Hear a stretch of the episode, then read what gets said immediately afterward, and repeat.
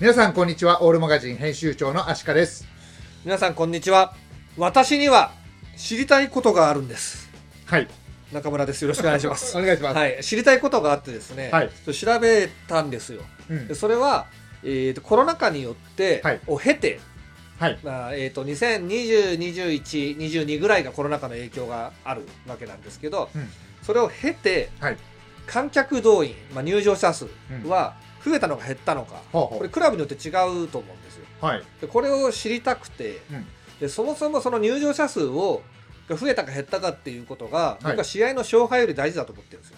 おー同じ J2 はい真ん中ぐらい、うんえー、と5位から5位は言い過ぎだな、えー、と J210 位から15位ぐらいだとするじゃないですかはい同じそこでもか入場者数がだんだん増えていってんのか、うんだんだん減ってんのかとかで、大きな違いですそうねクラブの運命が全然変わってくるわけですよはいでそれは何によってなのかってのはいろんな事情があって、うんまあなんか萎えることがあって人が減ったり とかもう単純に自然現象だよねはいあの6年で半減するっていうのがあるのでほう6年前になんか昇格して盛り上がった東京の人が6年ぐらいしたら半分になっていくとか、はいそういうのがあったなりるとほどなかるほどであとスタジアム改修してるとかはいそういういろんないろんなものがあるんで要因がですねそうここではあの、まあ、グロスでグロスでっていうか、まあ、20社数でデータ見てるんですけど、うん60クラブ分析してるんではいあの詳細まで分かりかねるところもあるんですよ。おおなるほどた例えばですよセレストとかガクって減ってるんですよ。へでもそれはヤンマー使わなくなったんですよ。長井を使わなくえなあっそうて、か2022年からはヨドコだけになったんで、はい要するに箱がちっちゃくなったわけですよう。んうんだから入場者数減ってるんですよ。なるほだどからそれだけ見て、セレッソはコロナ禍で減りましたと言ってはいけないとか、うんうんいろいろあるんですけど、はい我々も把握できてないことが結構あると思うんですね。うんさすがにサポーターの皆さんの方が詳しいことあると思うんで、はいなんで、一応考察はね、こういう数字が出たんで、こうなってますよって話をしたときに、うんいやいや、うちは、こうこうこういう事情があったんだよとか、うんもしあったらコメントで教えていただけるとすごく勉強になるあんーで、そうですねそうですね。なんはでい皆さんこれ、ぜひコメント欄まで見て楽しんでいただくタイプのうんコンテンツということで、はいで間違ってたら、僕らがね、全然違うこと言ってたとしますよ。うんた例えばですけど、浦和が人人が減ってると、うんもう浦和終わったなとか言ったとするじゃないですか。はいはいでもその年はなんか全部駒場だったとか、 うんねそう駒場渡ると駒場って1万8000ぐらいしか入んないんで、うんあのぐっと減るんですよねそうですよねううんんうんでなんか回収してる時とかあったんですよはいはいあのサイスターのね芝の張り替えだっけ、なんかねそれで駒場がそうそうそうねはいそういうのもあったりするんでうん見つけた人はあの鬼の首を取ったと思っていただいてですね やったーとはいはいはいつはいこいつは雑魚って言ってどんどん書いていただければと思いまツ すッコミのコメンそトうですね。それで僕も勉強して、あの、精度を上げていければと思いますんで。はいで、えっと、ちょっと前置きは長くて申し訳ないんですけど、うんこのデータ整理どうやってやろうかって悩んだんですよ。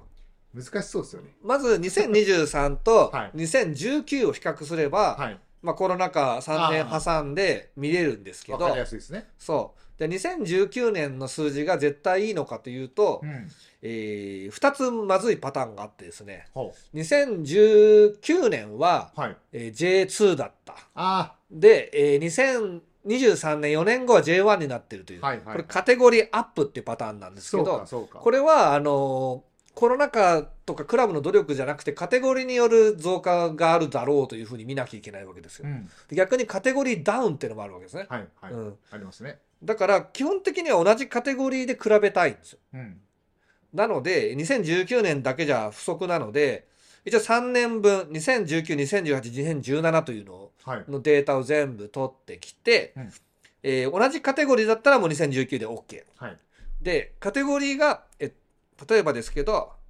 2023は J2 です、うんえー19年は J3 はいで18年が J2 はいで17年が J3 だったら、はい18年の J2 同士で比べますよっていう同じカテゴリーに揃えるようにすると基本的にはもうそのそうカテゴリーを合わせてそ比う較していでるとどうしても3年分で合わない場合はそのままやっちゃってるのなで、これはあの、えっとね、図に出る出出るんですけど、はいあの、同じカテゴリーじゃなくて、カテゴリーアップとかカテゴリーダウンとかいうのをうんうんつけてます。はいで、あの、同じカテゴリー同家庭米印っていうのがあるんですよ。ほあの、図を見てもらえばわかるんですけど、はいこれは2019年じゃなくて違う年度から取ってきてますよって意味うです。うんうんうんまあ、 2018とか17と比べてますよ。例外ってことですね。そうそうそうそうそう。でまあねえーここで分かるのはやっぱコロナ禍の前と今で比べてはいお客さんがどうなのかと増えたのか減ったのかうんうん。これはだから同じカテゴリーなのにガクって減ってたらああ、まずいぞとどうしたんだと。どうしたんだってのを今から見ていきます。なるほど。はい楽しそはい、う。はい。じゃあ、表出します。じゃあ表をここから出してください。はい、わかりました。トンと。はいえっと、最初はもう、伏せも、伏せてるとこもなくですね。はい。えっと、ここれ一番、この、アシカさんの手元にあるこれの、これはちょっと使わないんで、28位の、はいえー山形からですよね。はい。ごめん28位。 28。ごめんなさい、間違えて、これワーストじゃなくて、はいベストからいきます。あ、ベスト。はい、わかりまベしストです、ごめんなた。さ。はいい、ベストですえね。っと、はいベスト28ですね、だから。ベスト20、あ、はいはい。増えたとこははい28個あったんですよ。 28チーム。はい。そう。で、まず今28位から17位までの図が出ていると思います。はい。ね。で、えーっと、まず見ていただきたいのが、一番左がランクなんで、えー全60チーム中あ、なるほど。何位なのかと。はい。で、えーっと、これ60チームじゃなくて59なんですよ、実は。えいわきが、はい。いわきが2019年は、はいえーっと、どこだったかなまだもう地域リーグなんですよ。あで、データがないし、なないんい,、ですねし、はいあったところでなんですよ。ー、うん、まあ確かに。そこと比較して、えっとね、19年東北一部、はい。 18年は東北二部で、17年は福島一部なんですよ。すごいな。だから、あの、うんデータで東北リーグあんま出てこきづらいのもあるし、はいまあ、取ったところで、まあ、うん J リーグの方が増えてそうますかそらねうそうそうそう、そその、あんまり意味がないんで、はい。えーいわきについては、もうなしと。なるほどい。わき以外の59クラブで見てますそういようことですね。わかりました。そその時地域にいたみたいなのもあるんですけど、はい JFL の場合は一応取ってます、全国リーグなんで。あ、うんわかりました。はい。で、えー、あとは p.c.index っていうのがあるんですけど、はいこれはあのパスコロナですね。あのあーコロナを経過しなるてほ、どパスコロナインデックスっていうのを僕はちょっと作ったんですけど、 はい。要するに、えーっと、計算用って書いてあるのが、基本20 2019なんですね。うん。えっと、よ、右の方に計算用っていうあの列がああるりんでますすけね。ど、はい。これで2019年を採用しているとこは、まあ、2019で動員数が載ってて、おお、面白い。 2018年、17年、えっと、新潟17年ですね。はい。大分18年、はい群馬は2017年とちょっと違うところは、うん米印をつけたり、なるちほょどっと、あの、気をつけてなとはいい。うふうに。で、なんでそう、そうなってんのか、ちょっと、後々喋ります。わかりました。はい。はい。うんうん。で、2023わかりますね。はい。で、あと2019、18、17も同様で、うんうんで、カテゴリーが色分けして載ってるんで、はい。まあ、これ見るだけで結構楽しいんですけど、面白い。うん。うんうん。。もう、あの、スポーツ新聞のおじさんの楽しみ方ですね。数字を見 るそうですね、これ ね。はい。で、えーじゃあ山形から行きますけど、はい。山形はですね、えー、100.3%とほぼ一緒の水準に戻っていると。ん。ね。はいで、。2019年が、えー J2 なんですけど、ここで結構増えてんですよね。うんその、、前の年6700、6500だったのが、本当だ8289まで増えていると。うん。これ山形こんなに多いっていう印象があんまなかったんですけど、確僕かは。に。本当ですね。やっぱこれはあの強くなってる理由もわかるかなという。うんうんうだっん。て下手したらジェフチバとかと変わんないわけでしょ、これ。確かにそうですね。うん。8000それは相当ですよねう。ん。 ND スター行ったことありますありますあります。ど、どんな感じなんですか普通の陸上競技場普通の陸上競技場でしたはねははは。うん。なんかね、作り変えたいんだろうけどね。そうですねあのセンスターとかうんうね。ん。結構山形は、あの、この数字を見ると、すげえなとうん。思いますよね。はい。まあこれ増えてないって意味で、28位なんですけど、うんそもそもがあの、だから、2019と比べたらもうそこは多いから、あのうん、変わんないんですけど、まあ、仮に2018年との比較だったらすげえ増えてるんですよね。そうですね。うんうん、8000人超えはもうすごい立派な、J2 で8000人超え、立派な立派な数字ですね。はい。ということで、こういうのを、こういうことを喋るのを楽しみながら、はい。どんどんどんどん進んでいくというタイプのコンテンツでございます。なるほど、なるほど。なかなか面白いでしょ面白いですね。それワーストの方ははい。結構悲惨で面白いです。ワーストね、それをちょっとあある意味楽しみかうな。ん、うん。はい。あの、カテゴリーが落ちてワーストになってるのも、それはそれで悲惨じゃないですか。うん。ね。じゃあ次行きますよ。27位が、鳥取ですね。はい。で鳥取は、増えてるっちゃ増えてるんですけど、うん。そもそもあの観客動員数が非常に水準が低いですよ本ね。当ですね。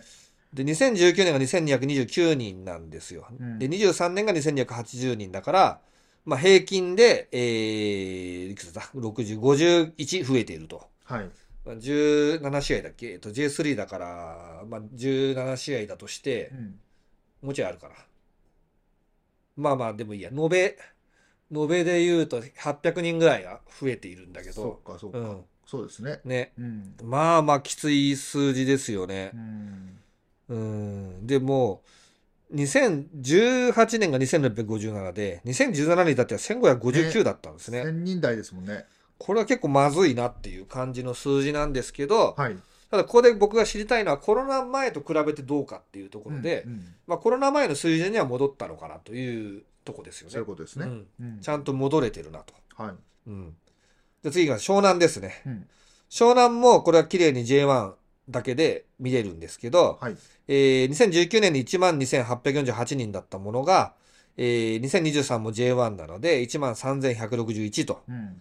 で、これ注目していただきたいのが、あのーまず J1 の中でもなんか増えてってますよね。あの、20 18年が本当だ12,120。はい。 19年が12,848。はい。 2023が、えー、13,161と。じわじわ増えていってます。コロナを経ても、やっぱり湘南ベルマーレの人気っていうのはう、ん。しっかり増えていると。はい。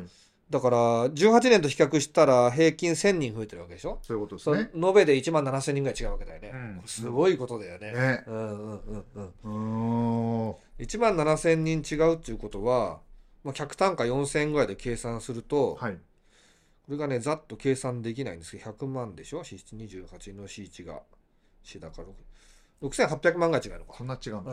うん、売り上げで言うとね。はい。それだけじゃな大くきいてですよねも、認知度とかいろんなものを含めると、うんもうえらい違いですからう。ん。 6800万あったら J1 でもいい選手2、3人取れますからね。そうですね。うんはい。まあ、というわけでうん、湘南ですけど、注目してもらいたいのが、ここのデータの難しさを表してるんですけど、はい J2 の時っていうのが2017年にあるんあ、で本すよ当だ。これが、えーっと、8454人なんですようね。ん。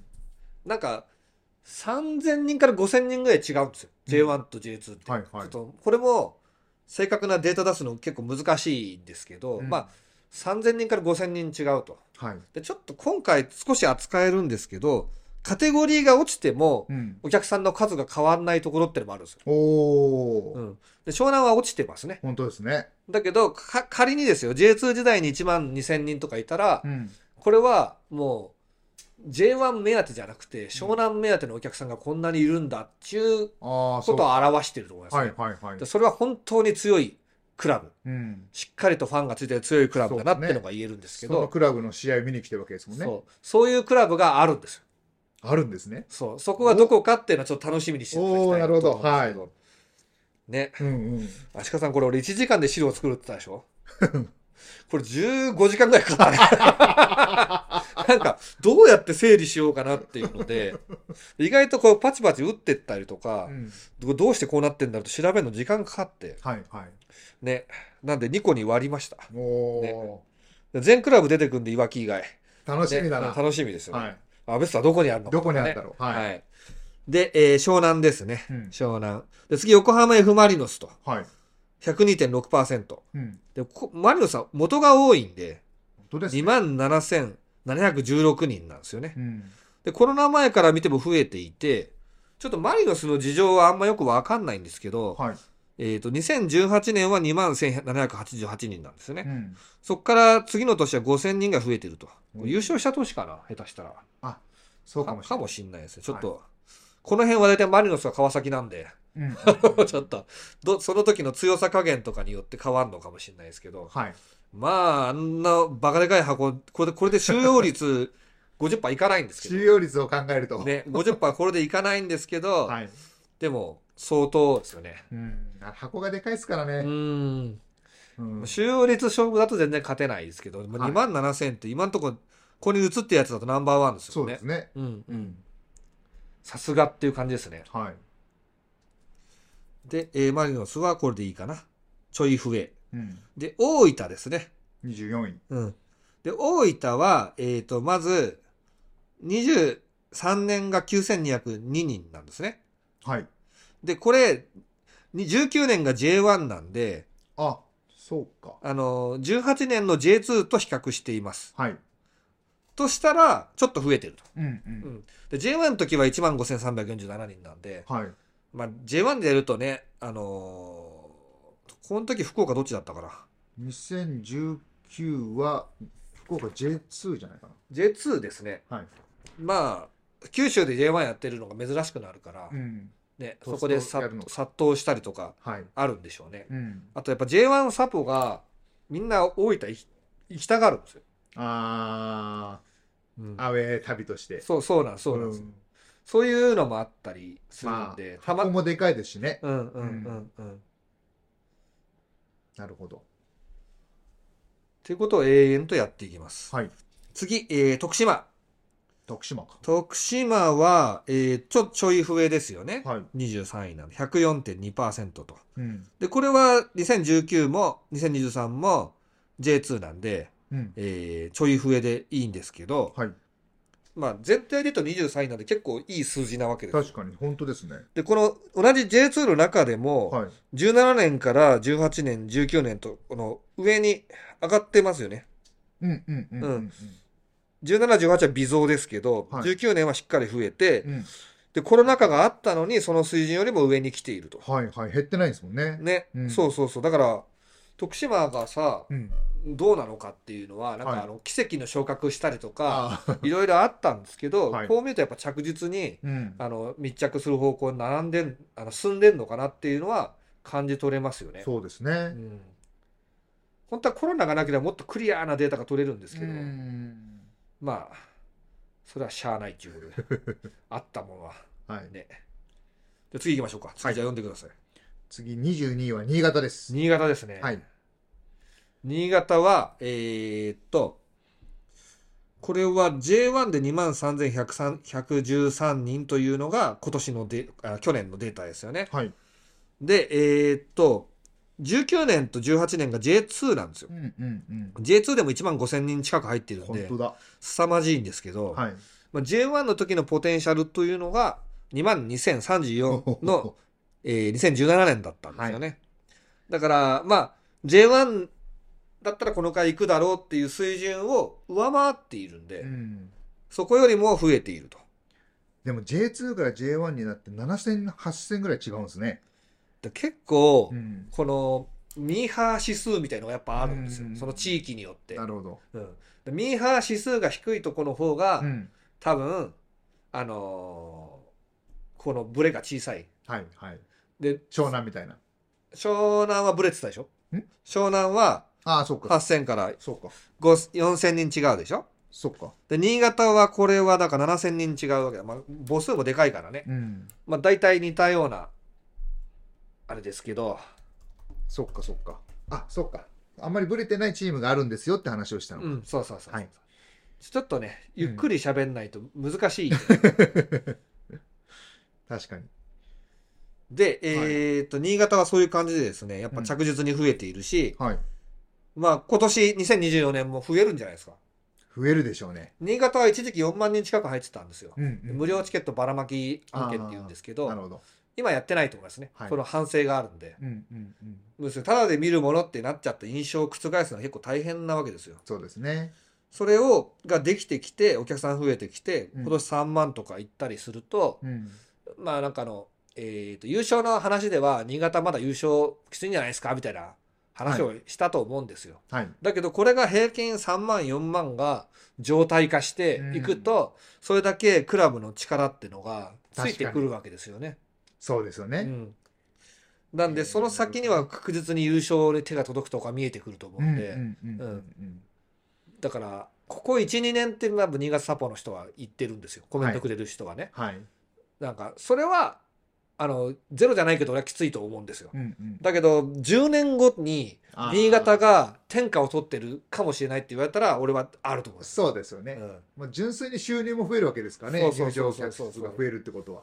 だから、足利さんの応援してるアビスパは、そこが、成績が出てるけど、うんお客さんがぐわーっと伸びるっていうのはまだできてないじゃないできですてか。ないですね。うんだからもういつも満員だから増設5,000人しなきゃとかってなるのが多分うんクラブの経営とかうんうん将来的には明るい兆しなんですよそうねで。すねうんうんうんじゃあ次神戸ですね。はい21位神戸はなんかやっぱあの面白いからあのいろんな人いるかうらん着実に人が増えてますね。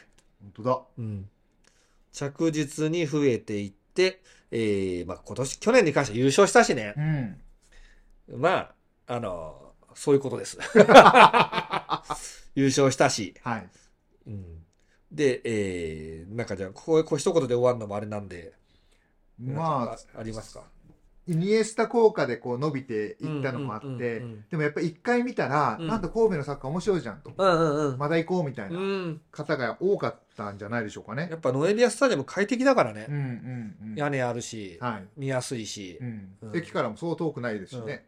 最近芝生もなんかちゃんと生えてるしねあ 一時期怪しい時あったよねなんかそうみたいですね。うん。ちゃんと整備されて。うんうんいますしねうんうん。まあ今年もまた増えるんじゃないでしょうかね。うーうんん。そうね、はい今年はやっぱ大迫いるうちはもうな無限に行っていいと思い ますねやっぱ大迫は特別に素晴らしいですよねやっぱねうんはい、はい。というわけで次ですね次鹿島アントラーズですね20位ですね。はい鹿島はやっぱりこのチームやべえなと思うんですけどはい。あの大変アクセスのいい場所にあるじゃないです かそうですね。何笑ってんだよそこは笑うとこかなと。は笑うねい。大変アクセスがいい場所にあるにもかかわらず、はい。やっぱこんだけ2万人以上の水準は入ってるわけですよ。うん。だって、浦和も浦和で3万ぐらいなんですよ。ほうほうほうほで浦和とそんな変わんないわけですよね。う。ね、本当ですまあ、ね変。わるけど、変わるけど、当然変わるけど、場所を考えたでし行ょく。ためのコストが全然桁違いなわけですそよ。うですね。あの、こっちの人からはね。はい。そう考えてやっぱ鹿島やべえなと思いますやね。2万2千よ。っぱすごいですうね。ん。で、コロナ前と比べると、ちゃんと増えていると。うん。 107%。ね。はい。いやーなんか、すげえクラブだなと思いますね。うんうんで僕がこの旅の中で発見したのは、はい。あのーアウェーで行く僻地としてのハシムじゃなくて、 はいホームとして行く、うんあのー東国東国の素晴らしいうん。ろ六甲の地っていうねはい。ものを味わう、まあ、一泊したりするとうん。すっごいいいとこなんで、うんうんその辺もねやっぱりホームとして通いたい人のモチベーションになってるかなっていう気がしますねなるほど。アウェーで行くと地獄ですねあれはそうなんですよね。うん地獄体験記はい。しかも負けるっていうはい 勝てないってね。 で次にですね、はい八戸が来ました。おお。 19位、八戸ですね。はい。で、八戸は、えーっと、もうそもそもが少ないですよね。うん。だから、107%なんですけど、あの、まあ、いイメージして横ばいな感じですかね。はい。で、えー2023年が1890人なんですけど、うん。えー2019年の1760人と比較して、えー7%増えていると。はい。ただよく見てください、これ。面白いですね。えって感じがしましたよ。何があ、横 J- 横見ましたう。ん JFL。そう JFL 時代の方がお客さんが多い。えーって、なんで2200人行ってるわけですよ。はい。なんでだと思うあ、青森ダービーでも多分それだけで増えない。ですよねうんなんでだろそれが例えば5000人入ったとしたら、うはい。 3000人を試合数、J、え ?JFL 何チームだっけ18とか。まま18で割るとしたら、まあ、まあ、平均で100、100人、200人増えるかもしれないけど、うん。だあるっちゃあんのか。青森ダービー。でそうわかんないでもダービーで、とか、なのかな。わからないけど、それぐらいしか思いつかないです。俺思ったのは、はい JFL の時はチケット安かったんじゃないああ、あるかも、それは。の、うん、それありそうなんかそ、そういう気がしないでもない。それはあるかもだら八戸サポーの方、もしいたら、はい。教えてください。アシカさんが全力でちゃんと 歌うんで、お願いしまあすー、。そっか。お願いします。バンラレ。八戸おーおーお ーね、バンダーレンタカーとかありましたね。はい。最近見てないですけど。うん。まあ、というわけで八戸は、まあ、増えてるけど、絶対値は小さいんねで、次。うん。今回知りたかったのは、もう絶対数が多いか少ないかじゃなくてう、んコロナ前との勢いの差なんで、はい。そういう意味では、まあ、なんとか、いや、なんとかやってそういるうことですよね。で、この、あの、一応19位ですからね。はい。まだ悲惨本な方、ワーストの方見てないんで、当だ。そっか。減ってるとこがごそっと減ってるわけですから、はい。一番減ってるとこはねうん、半分までいかないけど、そんなにごそっと減ってます。えー、怖っどこだアビスパ、アビスパ、行きましょう。 あアビスパじゃないです。ごめんなさい。ちょっと僕ね、あの、咳払いがアビスパってなっちゃう今んです。日、くしゃみかと思ったら、咳払いだっアた。ビスパ、アビスパ。アビスパ。はい、え次行ー、きましょう次は群馬ですね。はい、18位。群馬がですね、はいえーっと、4121人。うんこれ J2 の数字なんですよ。 J2、そっかそっか。で、群馬やっぱ3000人台が多いなっていう感じのはい、クラブなんですけど、はい。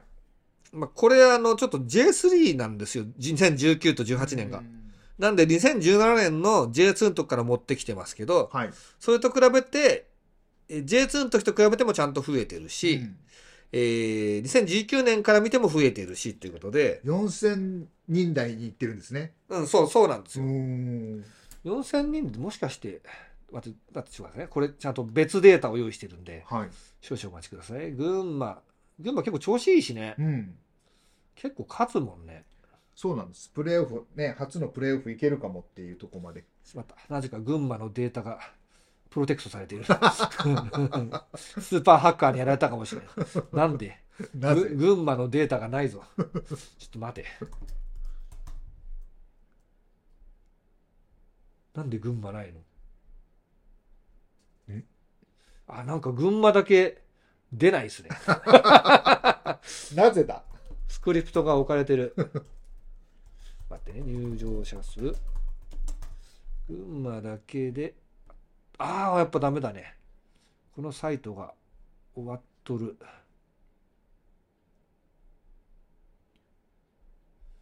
えーっと、ちょっと出ないっすね、群馬。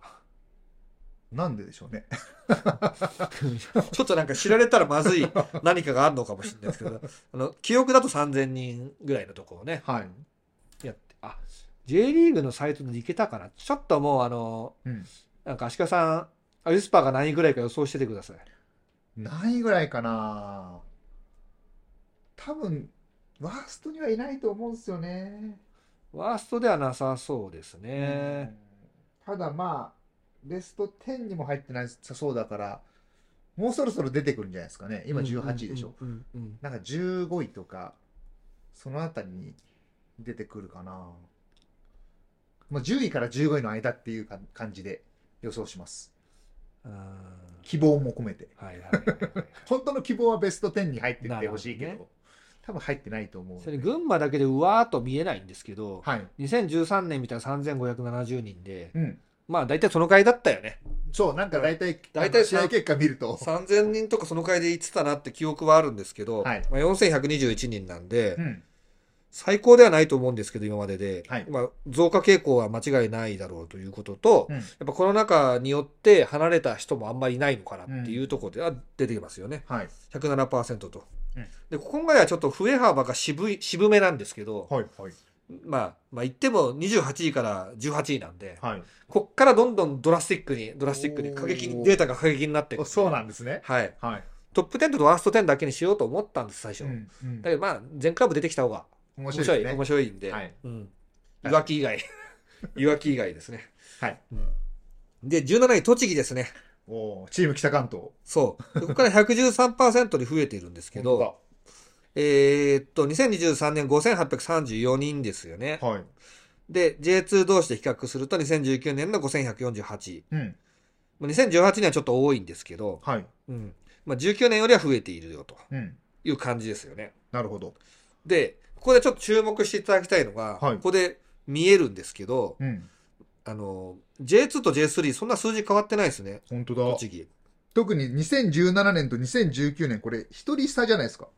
ああ、本当だ。だ からほぼほぼ変わってないんですよ。そうですね。 J3 の栃木と J2 の栃木はほぼ価値が変わってないでしょうね。カテゴリー違くても行くぞ、みたいそう。関係ないぞこれこれはだから結構いいいいデータ。な。なるほど、なるほど。で栃木ってサッカーどころだと思いますそうじゃないと思いますあれでもどっちかといえばサッカーどころなんじゃないですか多分多分そうなんですよはい。サンパウロの日本人学校の副校長が、は俺い栃木です栃木の教員サッカーチームいたんですよとか言ってたりとかへえ。結構教員系のサッカーチームが栃木 SC の元はそうそなうんでですすよけど、ね。うん。なんかそのアマチュア文化みたいなサッカー見たいはい。みたいな人が多いんだろうね栃木シティもありますしね。栃木シティもできたしね、はいうんうんうんあと高校サッカーも結構なんか、矢板中央とかなんかあうのん辺がう。んうんねだからなんか流行りが好きな人が多いとこなのか、はいサ。ッカーが本当に好きな人が多いとこなのかで結構あー地域差が出るんですよ面白いですうねん。そういう見方もできるんだで。栃木はきっとサッカー好きなんだろうなと思いますね、うんうんまあ、群馬もそういう意味だとカテゴリー差はそんな大きくないんですよね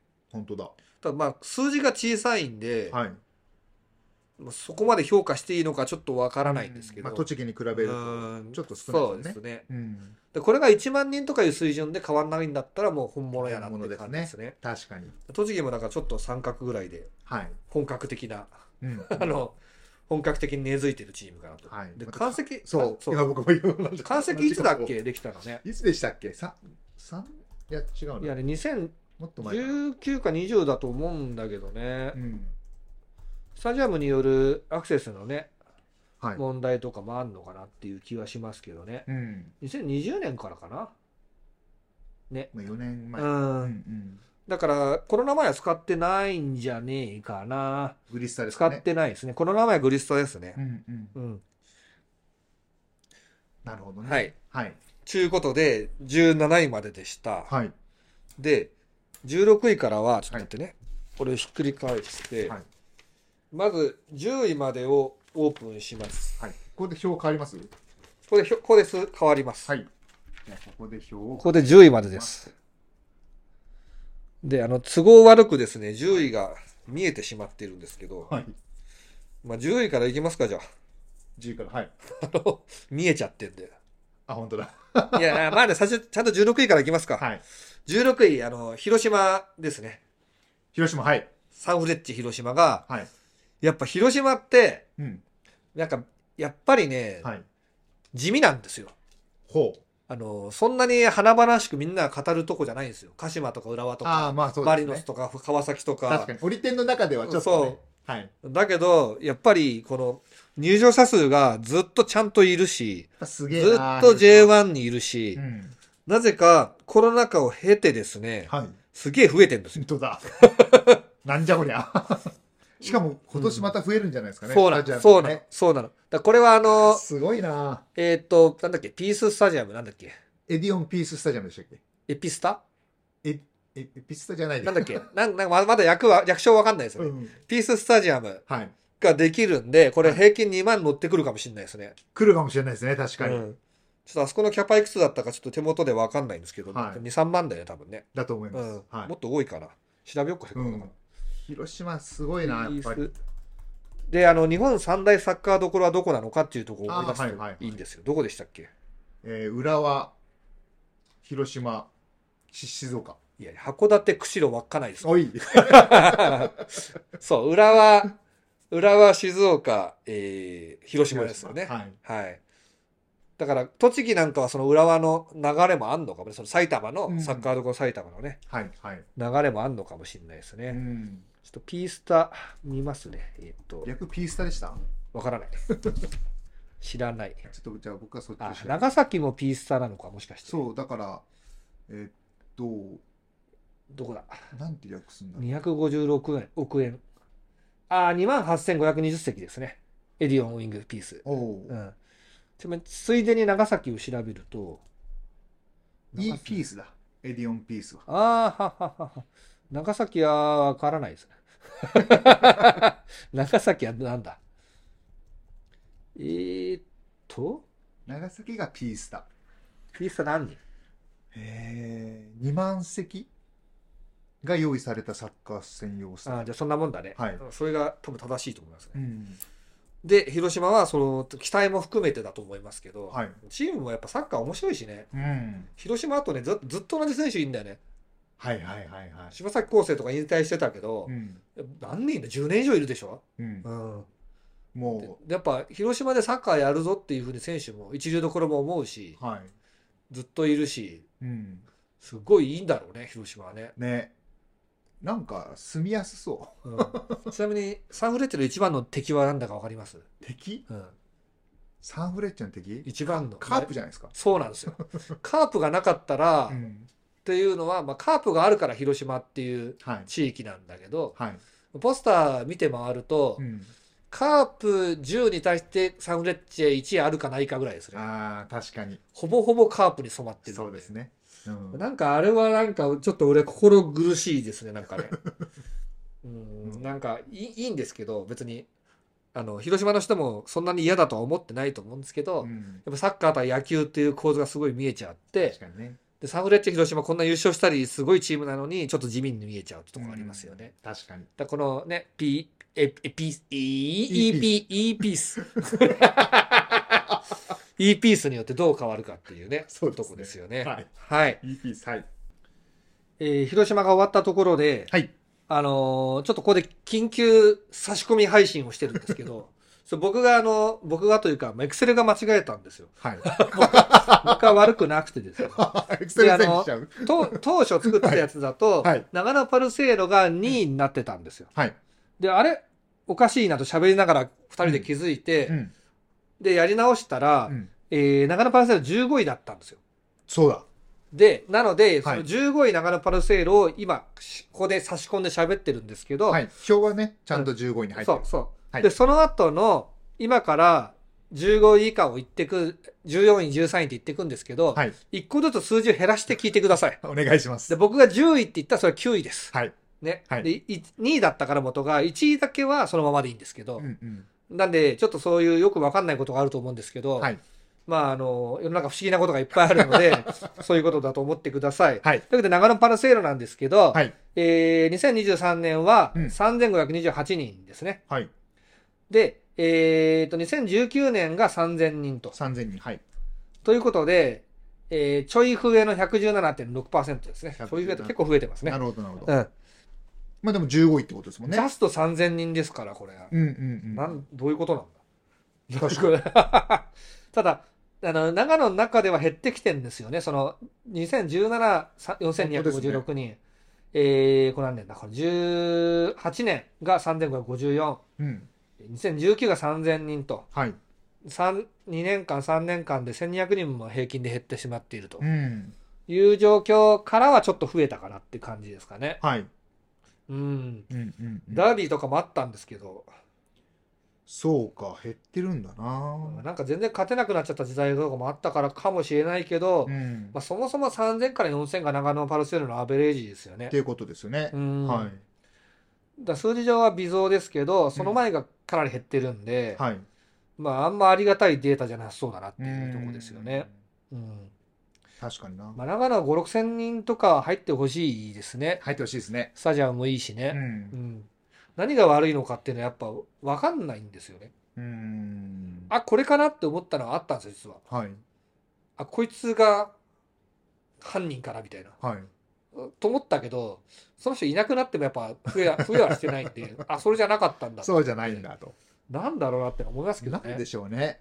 スタジアムの場所がきや極端に悪いわけじゃないし、うんいや。遠いって言いますよ、うん地元の人は。うんでもっと遠いとこいっぱいあるからさ。そうですね。それこそ隣のアルビンの方がと10歩ほど遠いと思うんだよね。ううんん。ちょっと J3 暮らしが長くなってきたっていうのもあるかもしれないですけどね。長くなってきたっていうか、う10年 J3 でしょにしかいない。うんうん。だ から、うもんう、ちょっと飽きてきちゃってるっていうか。マンネリズムね。うんまあ、あの、2024年はちょっと成績も期待できそうなんうで、ん。ちょっとね、まあ、期待するとこけそうだから、なんか、そっと草葉の陰で。今も追っときますか。うん、はい。そうですね。まあ、ダービーもありますし。はい。はい。じゃあ次行きましょう。はい。熊本です。ほ熊本は、えっ、と、同じカテから取ってきてんだけど、J2 から取ってきてんのかな、うあ、ん J2 じゃねえ、えー J2 で比較う。してるんそうだよで、ね。はい。 2018年との比較ですけど、うんそこからすると、えー、20%も増えていると。 20%、本当だ。で、J3 の方からでも増えているうん。ますね。はい。で、なんか知んないですけど、2017年の J2 の時はなんかすごい多いんですよね。6557人本。当だ、なんでかな。こっから比べるとちょっと減っていると。うん。で、これ具体的に何だったのかまで調べると、これ永久に終わんないんで、今回はそれやってないんですけど、うんうんうん。ただなんか、ど、どう見るかだけどね、これ、 2018年の J2 が少ないのかな。そうなんここが、なんか、少ない要因があったのかもなんだけど、昇格してんだよな、これな。あ、違う、違う、降格してんだ。弱かったんだ、弱かったんだ、きっと。うん、降格してるから、それでかんお客さんそれでお客さんん入んなかったんだな。だからまあ J2 でも J3 でも大体6000人ぐらい入るクラブっていう感じまで成長してると感じですか感ねじ。しますね昔はもっと少なかったと思うんで、確かに、上本ね。うん、 6000って結構、結構ですよ。結構ですよね、ううんんうんアベスさんもだって J2 だったら、こ下手したらこの回じゃないもうちょっと入んない時もあ,、ねありますそう、そうだよね。うんうんうんうん。だから熊本ね、うんうん面白いですね。スタジアム計画とかはあんのかな、あそこは。今んとこなさそうですけどね、うんうんうん。ちょっとね、熊本まだ見まだ見に行ってないんで、はい笑顔スタジアムが。笑顔 FC 東京の試合、天皇杯であって、そっか見に行こうかなとも思ったんですけど、負けま したね。そうですよねうん九州に勝てない、ね。はい。はい今度ルマンでまた当たるかもしれない、そうなんですよそう。熊本か戸塚どっちかに負けると思います。ね FC 東京。なんで同じとこにいるんだろうっていう、んんそう FC 東京出てこないね。本当だまだ出てこないですね。はいじゃあ、え次、今治ですね。はい今治は、えーっと、おおこれ、家庭アップっていうのが初めて出てくるんですけど、はいえーっと、J3 で3711人、うん2023年ですよね。はいだけど、その2019まで遡ると JFL なんです よ。だから JFL と肩もアップしてて、はい人数も増えていてと。はい3700人って、これほぼマックスぐらいなんですよ。あスタジアムの都合上もうもうちょい入ると思うんですけど。 5000人ぐらいかなそう、5000入ったかな待って、あれ、はいなんだっけ。里山えーと、里山の前、前、あ前前の笑顔夢ありがとうあり夢が、とう笑顔は熊本だよ夢スタジアムは、はいありがとうサービス夢スタジアムのはいキャパは、観客、あ、でも5200人入ってんだ。おおうんうんうん。ーなるほどそうですね。まあ、だからこの、あ本当は定員は5063人だそうですあ、そうなんそれだを。超えた超えちゃったんだ超えたしょ5200消人防署に怒られるやつだなでやっぱりインフラ的にそんだけ入るともうキツキツのカツカツなんで、はいまあ、まあ平均で言うとそう3、4線っていうのはもう結構いい、いい線だと思いますね。はい。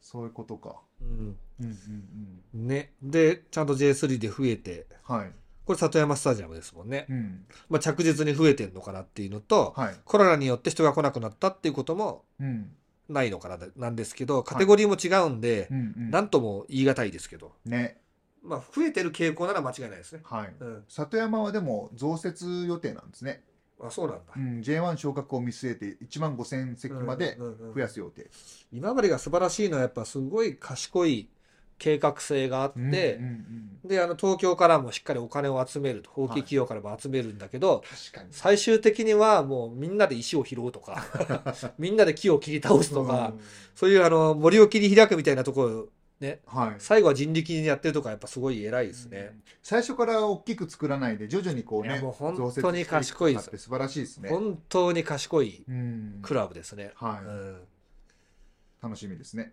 はい、鹿児島の皆さん聞いてますか ね、そういう風なできればいいんで、ぜひ今治視察行っていただきたいですけどうね。んはい。というわけで次は富山でございます。はい13位、 13位富山。富山はまあ絶対数は3444で少ないんですけど、うんまあ、J3 暮らしが続く中で、ちょっと微増していて、で、あのーあれですね、えー2019年に比べるとしっかり増えていると。うんだからコロナ禍によるネガティブ影響は今感じられないのかなっていう感じですね。うん本当ねはい。は多分絶対値が少ないんで、い、うん、富山もなんか作るとか作らないとか言ってたよね。なんかそういう話をちらっと聞いたようなあの、わ代表を誘致できるぐらいのスタジアムを、うんうんやめとけやめとけって 言ってそうそうそうそうそう4 あり万、ましたね4万人はやめとけっつってう、ん、ね、あの、やっぱ金沢に対するライバル意識がかなりあるみたいーそなういんうことで、か、あっちに55カレーができたんで、はい、でここ一スタジアム、カレー関係ねえよカレー関係ない。ブラックラーメンスタジ アム。おーいいですねあいいっすねはいはい。なんであれ黒いのわかんないあれ胡椒 なのなんで、なんで黒いんだろうね。はい。はいえー、次、えー、12位ですね。はいえー横浜 FC129.3% アップなんですけど、はい。これはまあカテゴリーアップでしょうね。うんうんうんうんうん。横浜 FC はこの、この範囲の中は J2 しかなかったんで、はい。 J1 になったから上がったっていう感じのデータになってますね。やっはい。ぱ近場の人、三沢なら行きたいもん。うんうんうん。自分のクラブの選手、三沢で見れるほど贅沢なものないから。そうですね。めっちゃ見やすいし、うん。水沢のスタジアム。雨さえ降らなければ最高ですね。そうですね。アクセスもいいしね、はい横浜駅から歩けるから。うん。うん。なんで、家庭アップは、まあちょっとあんま考察の、が難しい。難しいですね 難しい。どっかでしもうん、 J2 とか拾って、J1 とか拾ってくればいいんだけど。しかも今年またね、うんうん J2 に戻っちゃったから、だからまあちょっと減るのかもしれないですよね、うんそういう意味だとね。そうですね横。浜 FC のデータはある、あるかな。ちょっと不安になってるんですけど。あら。とか俺が見てたサイトが、うん。もう今、サーバーが落 ちてる。なんだよ。だから熊本だけじゃない。じゃあまあそれはいいとしましょう。はい。次、えー、YS 横浜ですね。お YS 横浜は、同じスタジあアム。の、同じスタジアム、ん三沢ですよね。はい。でも今日は少ないんですけど、うん。少ないなりに結構増えてんですよね。本当だ。ね。ちょあの、すごい。 YS 横浜ってもう全然お客さん入んないから、はい。やっぱいつかは J リーグからさよならになっちゃうのかなっていうふうに思ってたんですけど、はい。結構上向きなんですよねえ。ー、すごいですね。強いしねう。ん。ちゃんと強いしね。 結果残してますね。ね。うん。でお客さんはやっぱ増やした方がいいと思うんですけど、はい。場所はいいからね。確かにな。営業難しそうですけど ね。営業はもう無理だと思うよ。だから マリノス、横浜市あるじゃないですかって言われたら。マリノス、あはい横浜 FC はバチバチらしいですよ。ああ、でしょうでね。マリノス、川崎もやっぱそうだし、うん湘南も加えて結構みんなバチバチやってるらしい神で奈す川県、そ相模原もあるしう、。そう。はい。まあ、相模原はなんかあの、あれ町田県って違う、 違う県、離れて違るう県な んだよ、そこね。ちょっとそこと絡んでこない。要す るに、うん。ライライババルが町田なんでう。んあ、ごめんなさい。町田県じゃない。相模原県でしたっけどっちでしたっけっうん。わかんない。ていうことを、なんか、ずっと血まみれでかな語り合っててほしいです ね。はい、次、次来ました。はい。ついに来ました。アビスタ効果でございおー、ます。 10位だったか。はい、じゃあ9位行きましょうか。おいはい、どこっすかはい、行きましょうか。アビスタ福岡は、はいこれ、家庭アップなんですよ。うんうんうんね。ただ、えっと、採用したのが、えっと、J2 の2019年なんですけうん。ど、はい。えー2017年は9550人入ってんですよね。そうなんですよね。だからなんか、どうした福岡はね、ちうんょっとか、その、捉えるの難しいですよね。昔の J リーグ一部制だった時は、うんまあ1万人とか入ってたし、うんうんでまあ減ってるっちゃ減ってるんですよね。うんうんうんチケット値上げっていつぐらいだったの去年かな。ああ、うんうん、去年か一昨年だったと思う。うんうんうんうんうんうんまあでも、ファン、サポーターの数は増えてると思いますけどね。うんうんまあ戻うっんてきてるって言った方がいいのかな。まあ歴史の長いチームはねそうですね。予備駅が増えますからそうなんですよ予備役じゃなくて予備駅が増えま すからねはい。はいあともう広島と一緒で、ここはソフトバンクがあるんで、うんうんなかなかね。ねうん。まあなんか色も似てるしね広島となんかね あちょっと地味な、そう地です味ね。地味めの青みいたいなねはい。はい関関係、うん感触系。絶対地味な方がねいいんですようん。あの慣れてくるとそうですね。かっこいいっていうふうに そう考え、感じるのはね、うん冷たい色の方が。僕はそんな気はしますけどうねんだから福岡の場合は本当今年が、うんうんあの注目ですね。そうねはい今年伸びるのかそうですね。伸びないのかそこですうね。んはい。わかんない。サントス FC に監督取られるかもしれないから。やめてください。うん、長谷部監督、サントスで、つって 代わりにカリーで取れるかもしれないでも。うんでも、あの、ペッキアって監督取られてますからあ、。そうなのどこにユベントスだったかなあ、そうなんだ。なんだったかなちょっとペッキアなんて聞いたことないよ。それで降格しそうになったんですよ。あ、そう なんだ。そうっすか。はい。なんかあれだね、あの、長谷部監督をうん。 YS 横浜に取られたりとか、シーズン途中でとかやったら、二度と立ち直れないだろうしかもなぜカテゴリーを 下げて。よほど嫌だったんだなみたいな。すみませんね、YS の皆さん。はい。じゃあ次、次行きましょうか。で、次あ、オープンオープン、ここでオープンで、はい。えっと、この線が入ってる5位まで上げ出してください。 5位までですね。はい。了解です。トゥトゥトゥトゥトゥトゥン、97、9、8、7、6、5位ですね。よいしょ。開けました。はい、明けましておめでとうございます。はい。次がですね、鹿児島ナイテッドですね。おーやっぱあのー数字がいいですね。うん。うん。で、確実えにー増えていってる。そう。えーで、これ、米印付きなんで、はいえっと、まず2023年は5904人でしたと。はい。ね。あのー、白波の回収とかもしてたんで、あ、そうか。そこはちょっと伸びなかったりとかもあるんですけど、はい。ね。あのーで、J2 だったす、2019年が J2 だったんで、こことは比較せずに、はい。 J3 だった2018年との比較で見た数字がうんなる146%ほど。ということになっておりますと。はい。で、J2 で、えー1700人ぐらい増えてるから、うん。まあ、どんぶり勘定ですけど、来年は7000人近くいくかもしれないですね。ああ、可能性ありますねう。ん。うんうんどんだけ勝つかとかね、そういうのもあるんですけうど、ん。はい。鹿児島だからいや現状だけだとちょっと残留頑張れよって感じなんですけどう、ん。何なそれはもうチームを織り込み済みで準備すると思うんで、そうですねう。んうんうん。楽しみですね鹿楽児し島みねですね。今年も行きたいですね、はいううんんというわけで数字上やっぱ動員が増えてるからうん。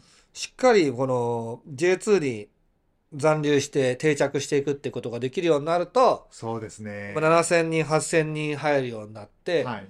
そしたら岡山コースですよねう、んうんうんよ。しカードによってはたまに1枚いそくかもみたいなね。プレーオフで清水とやんだけどどうど うするどうするっつってやるかっつってねそういう風になってくるかもしれないんで、やっはい。ぱ今年はもう死ぬ気で残留でしょそうですね。まずそこですね。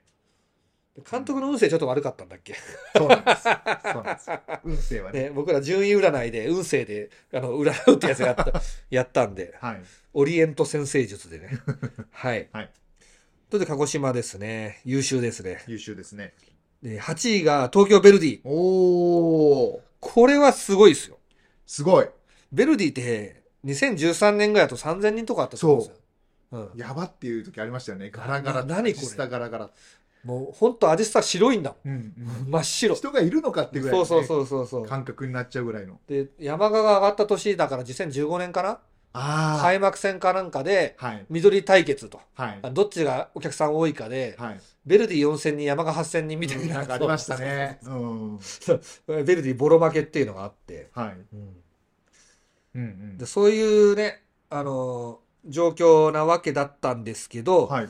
去年に関しては8000人あ8000人入ってますね7982人本当これ立派なもうだ。ね。 J2 クラブの数字、サッカーもね面白かったしねはい。あとやっぱなんかねやってるサッカーと、うん。そのファン層ベルディサポと FC 東京サポの違いっていうのがあるんですけど、はい FC 東京サポはお祭り騒ぎがしたいみたいな楽しくやろうぜみたいな感じの人たちなんだけど、うんベルディサポはなんか育成とかそういう辺のうん。細かいことを細かいことを言いながら見てる渋いファンが多いですおよ、お。あの古子さん子さんの人はですね、はいはいはい。うん、だから今のサッカーで若手中心でうん渋く勝っていくみたいのがうんすげえ楽しいんだと思うう、んうんうんうん。結果が出てるのはもうたまんないでしょうね。たまんない、うん。うん、町田に取られたあれだけふざけんなと思ってるかもしれないけあ そっかそっどかありましたね。うんねはい。というわけでベルディがこう J1 でうん。 1万人超えてくんでしょうね超えるんじゃないですか。 1万5000とかいくんじゃんいくかも。あとベルディ戦見に行きやすいんですよ J1 サポがそうですよね。なんか土曜日 J1 でベルディ対、えー横浜マリノス F ・マリノスだけ国立だったっけあれ、まあ、国立とか、うん。アジスタとかでかいキャパのとこで、はい。えーやれるんで、うんやるんで、開まあ、幕戦は国立ですもんうんね。自分が例えば浦和を応援してて、浦和の試合土曜日見て、日曜、あれ、ベルディ、マリノス、行くか、行くかってななると国思立う、だし。うん、なると思いますよ。うん。確かに。で、東京ダービーもあるし、はい2万人超えるかもね、うんうん。ベルディ復活だね、これ。ね。いやー、楽しみだな、ベルディも。 3000人の時のと、うんえー、と、だ1万、2万人、まあ、2万、FC 東京がいくつだっけな、ちょっと待ってね。FC 東京が2万ぐらいいってんだよ。FC 東京が、そうですね。もう3万近いんで。おまあ、すげえ頑張っ新東京て、すげえな。 2万5千人行くとするじゃないですか。はい。すると、えっ、と、3000人時代より、あまあまあまあ2万人多いとしようん。う。で、客単価 J1 だったら5000円と考えて、はい。えー、1万の、いくらだ全然計算ができない。 丸が多すぎて。1、2、3、4、1、2、3の、ちょん、ちょっと100万。1億円違うね。やっぱ1億かう。ん。1億円は違いますうね。ん。すげえ。ね。1億違うってもうん。動員、お客さんだけでねう、。ね。そうそう、スポンサーも増えるでしょ。はい。ベルディ、あ、知ってる、知ってるって人いるから。うん。もう今、社長さんで、えー、58歳、はい。社長、お金は余って広告費、社会貢献がしたい。うんスポーツに使うのは社会貢献だ。うんそういう人のとこ行くじゃないですか。はい。ベルディなんですけど。俺、開幕戦見た よ。なるよ。ね。ね。あの、サッカーをまあ知ってて、ベルディ知らない人いないと思うんで。いない。うん俺、サッカー部だったんだよね、とか。うんあの、カズダンス俺生で見たことあるよ、とか、いるじゃないですか。。強いよ。ね。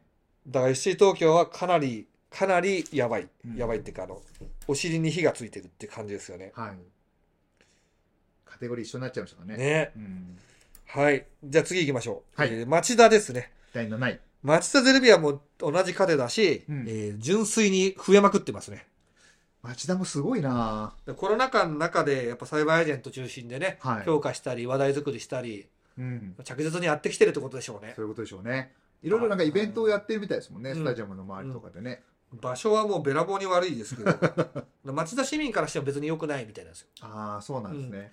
町田がめちゃくちゃでかいんですよ。うんうんうん。あ、町田市が。町田というものがすごくでかくて、うん。でバスか車なんだけど車でもそんな行きやすくないみたいなんで、うーだん。からその不便さがありながらもですよ、ねいろいろ工夫してますもんうね。んこれだからもう僕はな世界線が違ってですね、うん。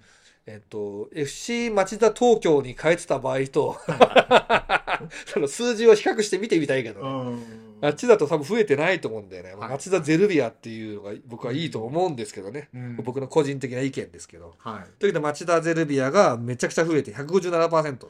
い。いや、ここも J1 になるからもう1万人うん超えてくるんじゃないですかね。で同じ過程で増えてるとこってのがあと1個なんですけど、はいこれあの条件付きなんで、うん。あ、の実質的にナンバーワンは町田でいいかもしれなないるほど。僕の中で単純に同じあカのテゴリおーで。同じカテゴリーだしそのコロナ前とふら比べて回復どころかめっちゃ増えてるっていうのは町田が一番って言っていいとな思いるますほどね。はい、実質もう1位だ。そうなんですよなるほど。でここからちょっとカテゴリーアップによって増えてるとこが多いんです本よ、当ですね。うん、うん。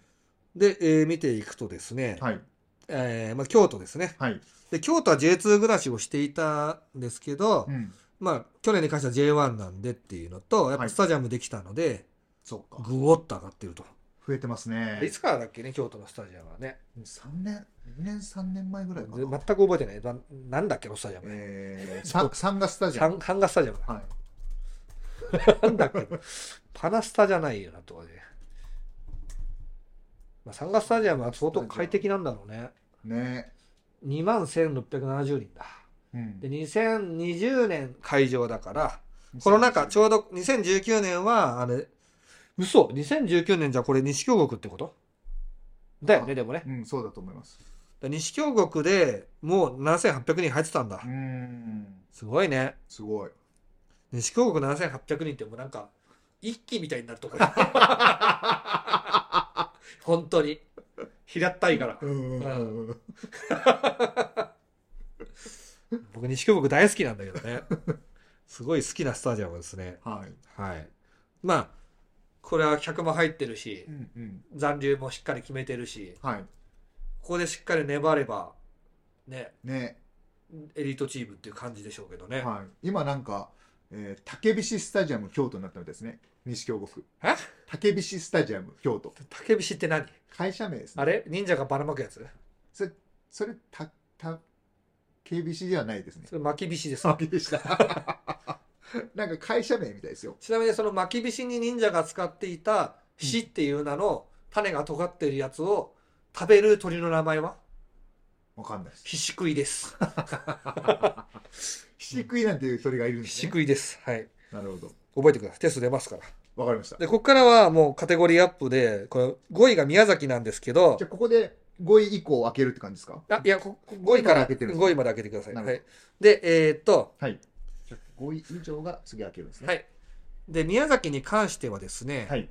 まずまあ数字も1552人なんですよ。うんうん。で、2019年は JFL なんですよ。はいはいはい。なんで、えーっとまあ、増えてるっちゃ増えてんだけど、点々点みたいな感じではありますね。まあ、そうですね。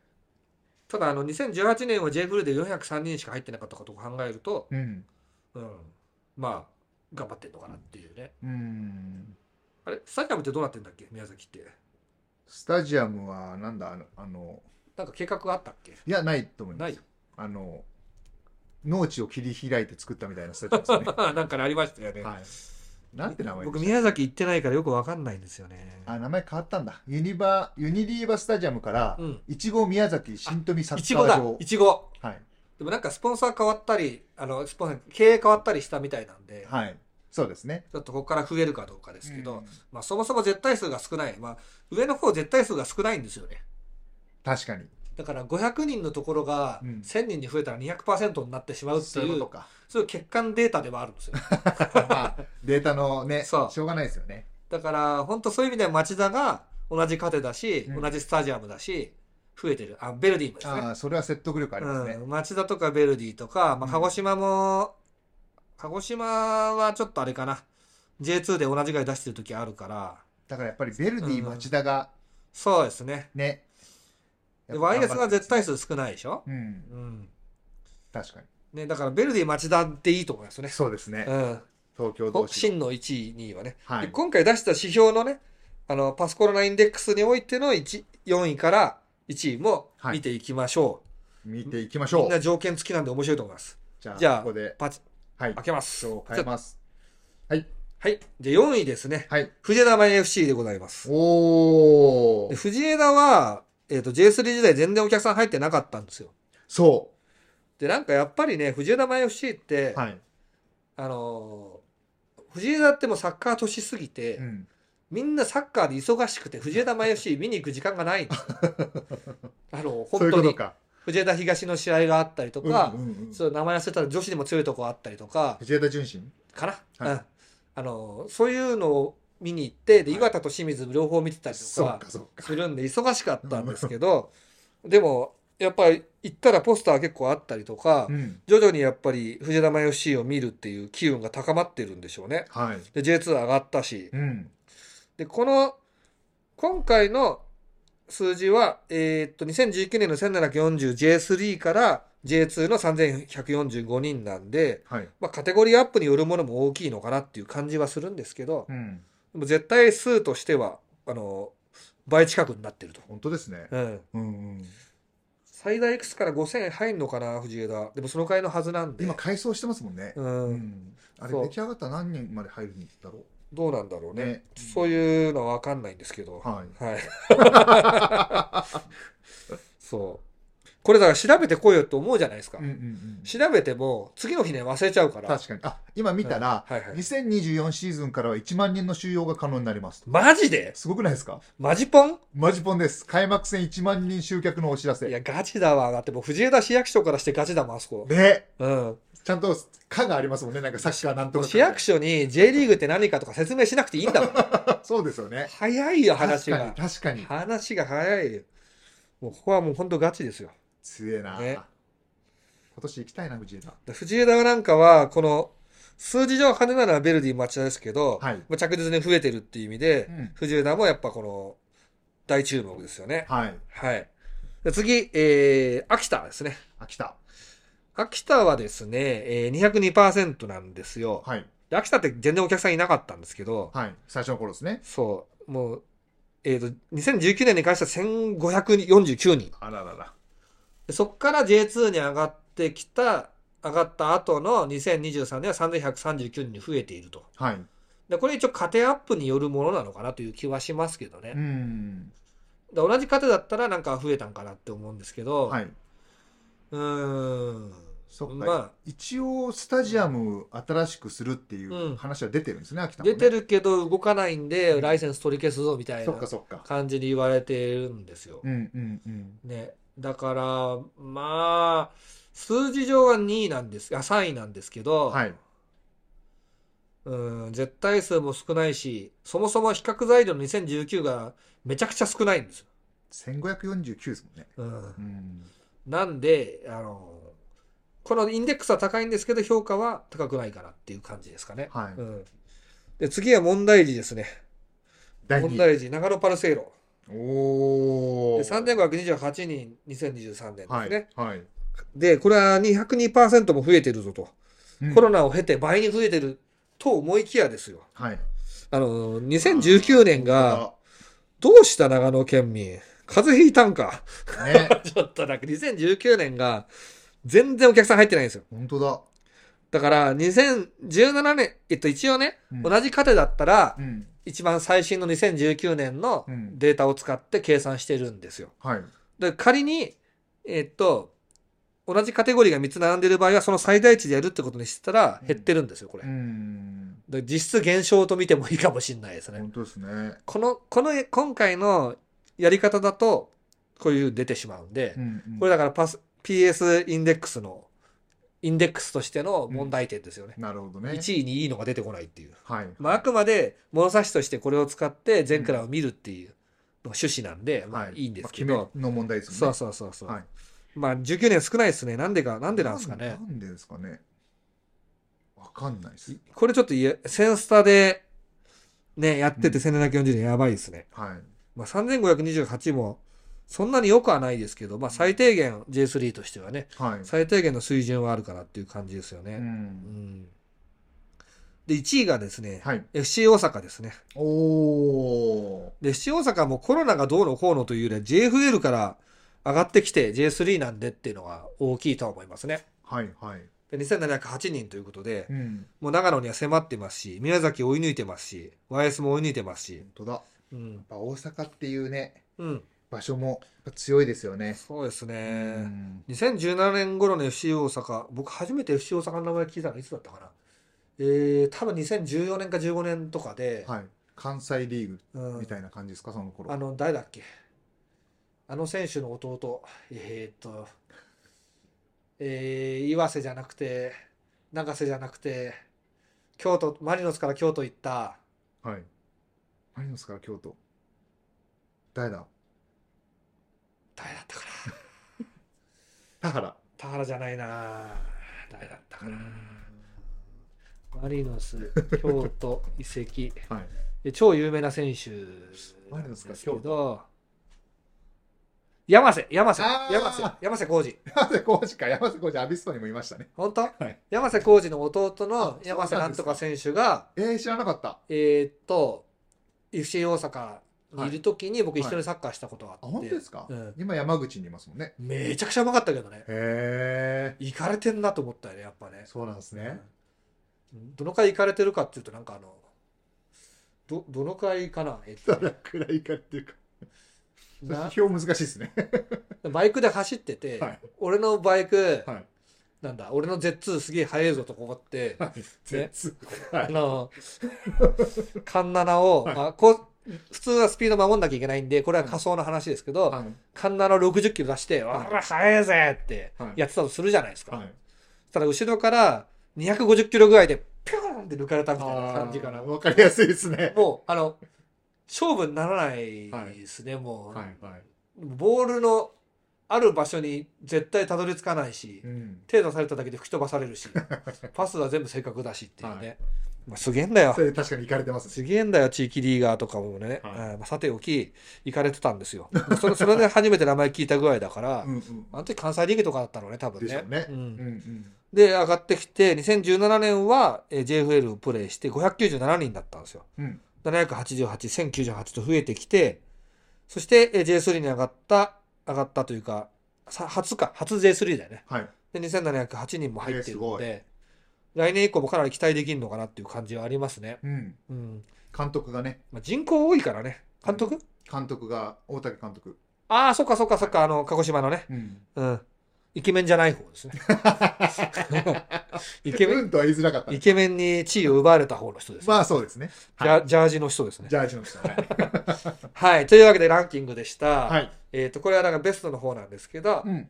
ね、ちょっと、インデックスの解釈がカテゴリー変わっちゃうと難しいんですけど、はい。まあ上位の方のとこはなんとか水準は保せてるのかなっていう感じですよね。長野パルセールを除 く。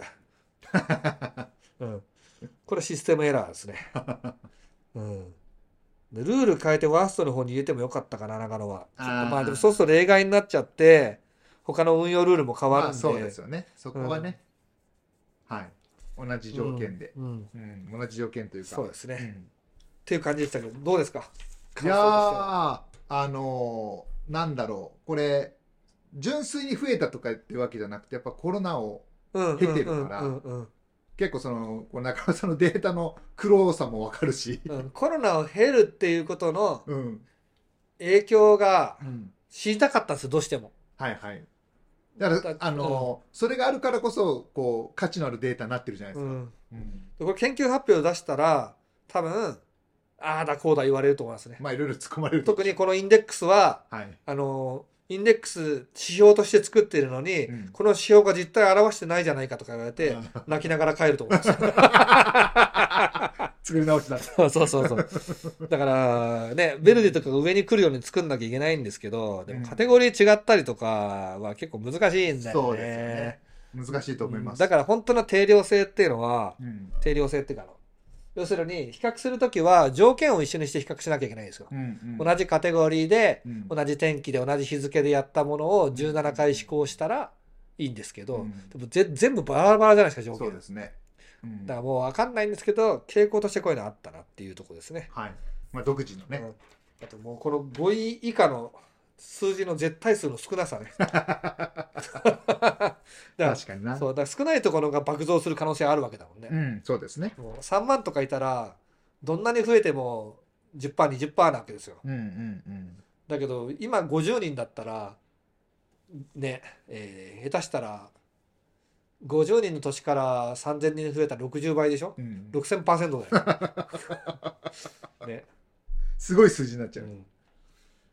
という感じでね、インデックスの不備はあるんですけど、これがベスト版でございました。皆さんの推しクラブ出てきたでしょうか、うんうえん。ーっと、なんか気になる指標とか、指標っていうか、情報とかあったらね、はい。ぜひ勉強させていただきたいんで、教えていただければと思います。コメント欄でですね。はいはい。で、次に放送するのが、はいやばい方、ワーストだ。ワーストの方。はい。ワーストの方もしっかりやっていきたいと思いますんで、そちらも合わせてね、見ていただければ29。以下。うん。はい。こっちだ、こっちの方が面白いですよ。た楽しそうですね。 はい。で、はい今日からうんちょっとコーナーを作ります。コーナー、はい。我々、やっぱ YouTube でこう結構な時間を割いてやっているじゃないですか。はい。で、売り上げがどのくらい上がってるのかというとですね、広告費とかも一応ついてるんですけど、はい。まあもう、もうここまで聞いた方にはぶっちゃけて言っちゃうとですね、はい。広告費でつくのは月1万円ぐらいです。そうですね。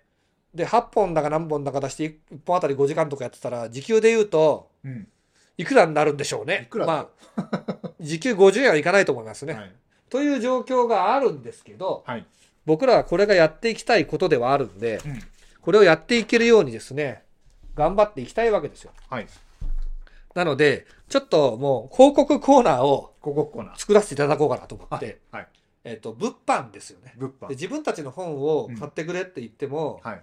まああのーそれもやります。やりますけど、はい毎回1個商品を紹介しおてー、なるほど。いくコーナーを、ご紹介をするごんですね紹介。コーナーですね。はい。で、下に Amazon のはいアフィリエイトのリンクを貼っておくので、はい。そこから買っていただけると何パーだろう ?10% はないと思うんで、まあ5%、 5%とか3%から5%ぐらい。そうでしょうね。だから3000円のものを買っていただけたら、うん。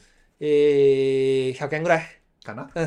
ですかね はい。入ると。まあ、お小遣い。お小遣い。でもそれがでかいんですよ。そうですね。でかいんですよ。はうもちろん、何もしないよりは本当にもう全然。そういう努力をしないとはい。いかんなと。うんうん。で、ただ、あの、やっぱ紹介するのに、はい。えー皆さんのためになる商品を紹介していかなきゃいけないなということで、確かにいらないものをね、紹介されてもしょうがないんですね。なんで、えーっと、第1回目ということで、はい。どの家庭でも絶対に喜ばれる、ほめちゃくちゃ美味しそうなものっていうのを見つけてきたんですよ。う。おうおう、なんでしょう。で、えー、と、これちょっと写真を出す、出しますかこれ出そっか。ポンっうて出してください。はい僕作るんで画像。はいえー、ミートガイというですね、お肉屋さんなんですけど、はいえークロコダイル爪、かっこワニ肉、250g バーベキューということで、えーオーストラリアンクロコダイルクローと書いてあるんですよ これ見てこの絵面。うわーなんだこれあのークロコダイルってワニですよね。はいワニ肉食べてみたいと思うじゃないですか。まで、あのーこのワニ肉 あが、はいあのーなんとご丁寧にうんワニの皮と爪がついた状態で買えるんですよ。ええ皆さん、バーベキューの差し入れで持ってってください、これ。あー 喜ばれますね喜ばれるじゃないかな。だからね、今日は喜ばれますよ奥様がはい誕生日ですよと。はいね、ドクタケさんあなたですよ奥様誕生日ですとなんか変わ美味しいもの食べたいなって言われるとしますよはいはいサマハネさんあなたですよ ねそれでその時にあじゃあ俺ごちそう作るよとうんそういう時に我々のアフィリエイトからポチッとしていただい てでコンビニねあのコンビニに届くようにしてコンビニ受け取り小川村にも一軒ありますからコンビ ニねコンビニ受け取りでそうですねでこのクロコダイルの爪を解凍しておいて、はいえーあのーコンビニ受け取りできるのかなこれクール宅急便じゃんわかんない っすでクロコダイルの肉は結構淡白な食べたことあるんですけど、うんうん結構美味しい、おおまあ、鶏肉みたいだってよく言われるんで、そうなんですね味はじゃあだかまらあ鶏肉食べればいいと思う んですけどわざわ ざそうですねそれを結構高級なんですよはいあのーその時食べたの20歳ぐらいの時だから、うんそんなにうまく分かんなかったんですけど、はいえーとまああのー味はなんかもうあれだね油で揚げればクロコダイルの手羽先唐揚げの出来上がり新しい名古屋名物になるかもなんか もうアマゾンでもなんかやる気がイベント用サプライズ用にいかがでしょうかっていうねイベントねなるほどねはいはいまあサバイバルファンってのがいてベアグリルスとかねうんそういうサバイバルやるディスカバリーチャンネルとかやる人がいるんああデだけィどスカバリーさんはいそそういう雰囲気は味わえます ね確かに男だけのバーベキューとかで持ってったら結構いいと思いますよワイルドですね結構怖くはありますよね怖いですねうん一応おすすめメニューはワニのガーリックハーブステーキですねあ、でも美味しそうだなうんしっかり下味つけて味ちょっと薄めなんで、えっと、ローズマリーとかはいブラックペッパーニンニクとかと漬け込んだ方がいいと思いますねねで油と漬け込むと、はいあのタンパクさが隠せてうんあのいいと思うあのマイナス面がフォローできるんではいでそれをしっかり焼いたりとかあとコチュジャン焼きとか持ってますね、こっちじゃんうん、辛いんですよえーっとお客様の声夫がワニを買いました 息子に「今日の夕飯は何?」と聞かれて「ワニだよ」と答えた時は最高に楽しかったです 塩コショウパプリカを振りかけてローストちょっと固めの鶏肉のような食感でなかなか美味しかったですよとだか鶏肉ら鶏肉なんですよね食べ終わった後に、えー残った手のひらかっこっていうのかなと骨どうしようかなと思ったけど取っておかれるにいかないので握手をしてゴミ箱に捨てました握手とても楽しい夕食でした食卓にマンネリを感じているご家庭におすすめですということでねマジでねなるほどねマンネリ感はいけますよはいただあの爬虫類嫌じゃないかとかはああそれありますね一回なんか動画を見せた方がいいかもしれないですねはいうんみえっとあのレビューもね見た目インパクトには満足感がありますとうん普通に美味しいですとかね美味しいんだ中まで火が通るにはくのでいくらがおすすめですとうんバーベキューで食べましたがみんな美味しいと言っていましたとかねレビューあえっと食べにくいってのもありまそすねりゃそうだろうなって感じし ますね指の周りは骨があって食いにくいとうんうんうんフライパンは氷で使われるのでグリルで焼いた方がいいと、ちょっと高いですねあやっぱのりレレアもんなんでね、でしょうねあとね肉食最強になった気持ちになりますあー味は普通です とかでもまずくはないですねまずくはないと思いますね、うんうんうんえー鶏の味です美味しかったですとかへねーありますから面白いなあの我々僕が勝負をかけてはい一番売れそうなやつを最初に持ってきました から皆さんぜひクロコダイルの爪を買っていただいてですねあのでか感想ご感想写真など番組の方にお寄せいただければと思い ますお待ちしておりますというわけで、ここコーナーも経て、はい本日は、えー、何でしたっけ、これ、えーと、パスコロナインデックスですね。はいコロナ禍を経て、お客様が、えー、入場者数が増えたクラブについて振り返ってきました。えっと 26?28 そうですね。はい。はい。でした。はいというわけで、チャンネル登録と、はいえー高評価、そして、ワニ肉のポチをぜひね、よろしくお願いいたします。お願いしまそれすでは。ありがとうございました。